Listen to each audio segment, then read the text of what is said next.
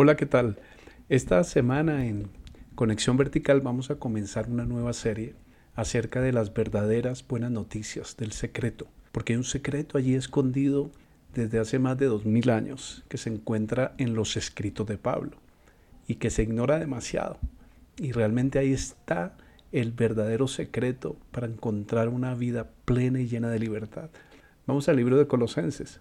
Dice, siempre oramos por ustedes y le damos gracias a Dios porque hemos oído de su fe en Cristo, una primera cosa, y del amor que tienen. Ambas cosas provienen de la firme esperanza puesta en lo que Dios les ha reservado en el cielo.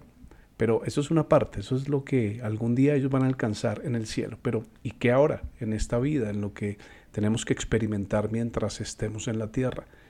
Dice, ustedes han tenido esa esperanza desde la primera vez que escucharon la verdad de la buena noticia. Y empieza a hablar en términos de buenas noticias. Y vamos a estar viendo en esta serie cuál es esa buena noticia o cuál es ese secreto del cual el apóstol Pablo nos habla todo el tiempo. Y por qué logró él esa plenitud de vida, ese gozo absoluto que cuesta tanto trabajo conseguir. Dice, esa misma buena noticia que llegó a ustedes ahora corre por todo el mundo. ¿A qué buena noticia se refiere Pablo en este escrito? Y aparte de eso, dice que da fruto en todas partes, no solo en diversos lugares físicos, sino en aquellos lugares intangibles, pero reales, como lo es eh, nuestra mente, nuestros pensamientos, nuestras ideas, nuestras relaciones, nuestras reacciones, nuestras depresiones, nuestros dolores, nuestras tristezas, en todas esas partes hay un buen fruto, que es lo que todos anhelamos, todos lo queremos ver eh, hecho realidad en nuestras vidas. ¿Cuál es el fruto que Dios quiere que veamos? Es precisamente eso, vidas cambiadas, mentes llenas de vitalidad, de conquista, de podernos sobreponer al dolor o a la traición o a las decepciones o a la enfermedad o al temor o a cualquier diagnóstico médico o a los fracasos. Es ver la vida como justamente Dios la ve. Dios no tiene depresión, ni tampoco está lleno de angustia, ni de preocupación, ni de tristezas, ni de cosas que los humanos tenemos. Y luego dice Pablo en su escrito mediante el cambio de vida que produce, porque esto no se trata de hacer un trabajo y vernos al espejo para procurar ser mejores personas. Se trata de un cambio que Dios produce en nuestro interior. Es un cambio de vida que Dios produce desde el principio. Y dice, así como les cambió la vida a ustedes desde el día que oyeron y entendieron por primera vez la verdad de la maravillosa gracia de Dios. Dice la Biblia que el pueblo de Dios pereció porque le faltó conocimiento.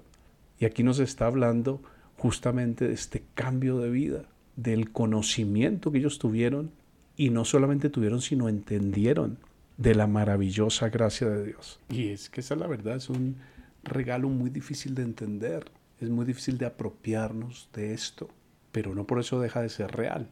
Estamos en un mundo donde nos han enseñado que si nos portamos bien, nos dan premios. Pero lo que plantea Pablo aquí es que a pesar de que nos portamos mal, Dios no nos va a dar un premio, sino un regalo. Por eso es difícil entenderlo, porque tenemos una mentalidad de comportamiento para adquirir. Entonces, el regalo se refiere a que es al revés. Dios nos da el regalo y en consecuencia de este regalo cambiamos ciertos comportamientos más como en gratitud a Dios que de cualquier otra manera. Es ser copartícipe de la naturaleza de Dios. O sea, Dios quiere compartir algunas cosas de su esencia en nuestro corazón. Pensemos en algunas de las cosas buenas que Dios quiere compartir. Es eh, tener la mente de Cristo. Esto significa una total victoria en nuestros pensamientos, en nuestra manera de vivir. Y dice Pablo ahí mismo, ustedes se enteraron de la buena noticia por medio de Pafras, nuestro amado colaborador. Él es un fiel servidor de Cristo y nos ayuda en nombre de ustedes.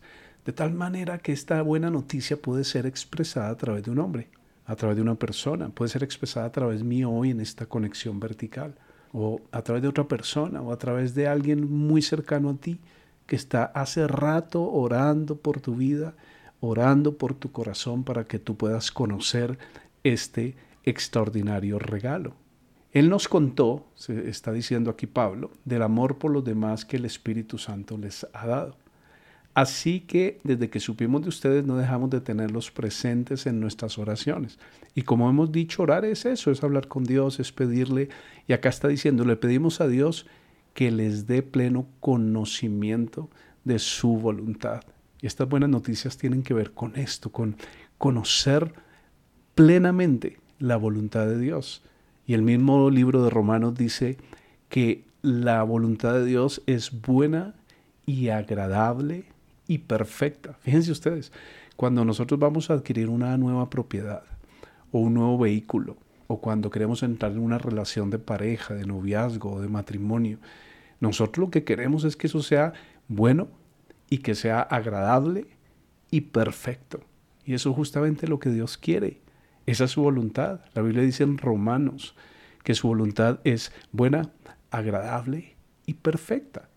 Y entonces como consecuencia de esto, vamos a vivir siempre honrando y agradando al Señor.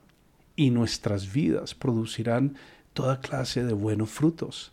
Y todos queremos buenos frutos, queremos buenos resultados, queremos buenas reacciones. Yo estoy seguro que tú quieres dejar tu mal genio, tu irritabilidad, tu depresión, tus malos pensamientos, tus envidias, todo eso que a veces te atormenta, todo ese resentimiento que a veces tienes hacia otros, o hacia la misma vida, o hacia Dios mismo, o hacia tu entorno.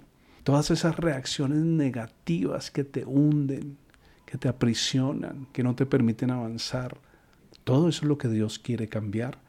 Y todo eso es lo que Dios te quiere dar como regalo y como resultado de ello, finalmente buenos frutos.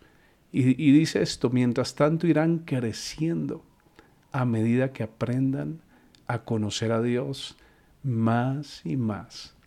Esta primera parte vamos a terminarla aquí, pero pensemos en algo. Pensemos en el mar, en el océano, tan profundo que es. Y es una parte, una pequeña parte de la creación de Dios. Hoy los científicos aún siguen descubriendo especies nuevas en lo profundo del océano.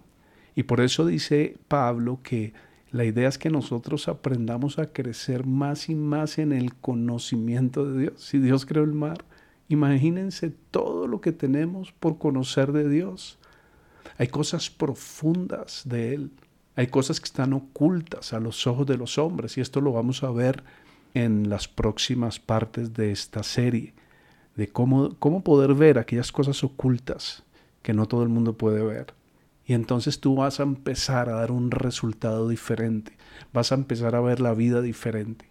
Entonces, hoy iniciamos esta eh, corta y primera parte en conexión vertical de estas buenas noticias, de cómo descubrir este gran secreto de Dios. Los dejo con esta pequeña introducción, les mando un fuerte abrazo y permítanme hacer esta pequeña oración. Amado Señor, gracias por tu misericordia. Gracias porque tú estás con nosotros, porque nos acompañas todo el tiempo, porque podemos entender que tienes planes grandes, perfectos, buenos, agradables, maravillosos para nosotros, pero queremos conocerlos ya no queremos vivir más apartados de ti.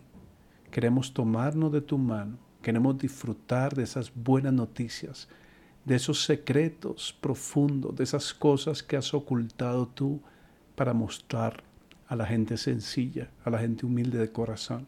Por eso yo te pido que hoy abras los corazones de las personas que escuchan estos mensajes, para que puedan aceptar en su corazón este gran regalo de salvación que tú nos has dado para que puedan aceptar las buenas noticias, para que puedan cambiar su mente, para que puedan vivir en paz tomados de tu mano.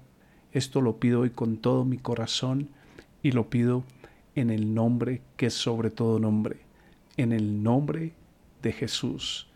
Amén.